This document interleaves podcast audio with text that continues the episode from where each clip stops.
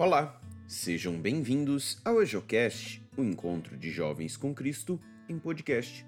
Hoje, dia 6 de julho de 2020, iremos meditar o Evangelho de Nosso Senhor Jesus Cristo escrito por Mateus, capítulo 9, versículos de 18 a 26. Enquanto Jesus estava falando, um chefe aproximou-se, inclinou-se profundamente diante dele e disse: Minha filha acaba de morrer, mas vem, impõe tua mão sobre ela e ela viverá. Jesus levantou-se e o seguiu, junto com seus discípulos. Nisto, uma mulher que sofria de hemorragia há 12 anos veio por trás dele e tocou na barra de seu manto. Ela pensava consigo: se eu conseguir ao menos tocar no manto dele, ficarei curada. Jesus voltou-se e, ao vê-la, disse: Coragem, filha, a tua fé te salvou. E a mulher ficou curada a partir daquele instante. Chegando à casa do chefe, Jesus viu os tocadores de flauta e a multidão alvoroçada e disse: Retirai-vos, porque a menina não morreu, mas está dormindo. E começaram a caçoar dele. Quando a multidão foi afastada, Jesus entrou, tomou a menina pela mão e ela se levantou. Essa notícia espalhou-se por toda aquela região. Palavra da salvação, glória a vós, Senhor. Acerca da leitura de hoje, ouviremos uma breve reflexão feita pelo diácono Marcos Mascarenhas, da paróquia São Sebastião, em Taguatinga, no Distrito Federal.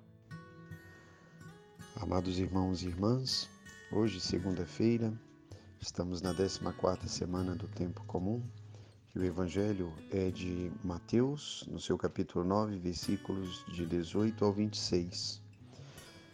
Hoje o evangelho de Mateus nos conta, nos mostra o aspecto da fé em duas perspectivas.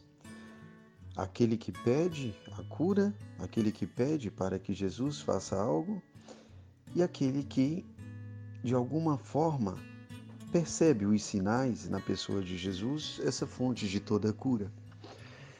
E, os, e o aspecto da fé nos toca justamente nisto, ou seja, Somos necessitados da misericórdia de Deus. A misericórdia de Deus ela é fonte de cura. Quando nós nos apercebemos desta realidade, nós não só depositamos uma confiança, mas nós depositamos a fidelidade. Por isso, o aspecto da fé aqui está incluso.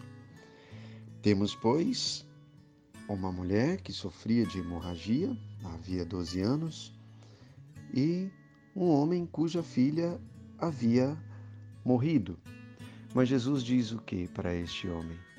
Que ela apenas dormia. A morte aqui é vista como um sono e que um dia de, nós, nós seremos dela despertados.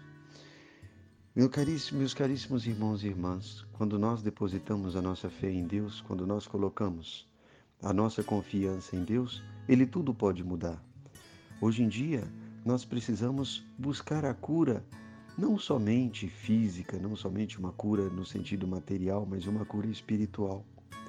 Quantas doenças espirituais o nosso povo passa? De quantas dificuldades de espírito o nosso povo padece? Peçamos, portanto, esta verdadeira ressurreição em Cristo. Peçamos, portanto, a verdadeira cura espiritual para os nossos males. A partir de nossa cura espiritual, nós podemos sim alcançar e o melhor ainda, proclamar o reino de Deus em nossas vidas. Tenham todos um ótimo dia e Deus os abençoe em nome do Pai, do Filho e do Espírito Santo. Que a palavra de Deus possa abençoar o nosso dia, iluminar os nossos pensamentos e fortalecer a nossa fé. A paz de Cristo.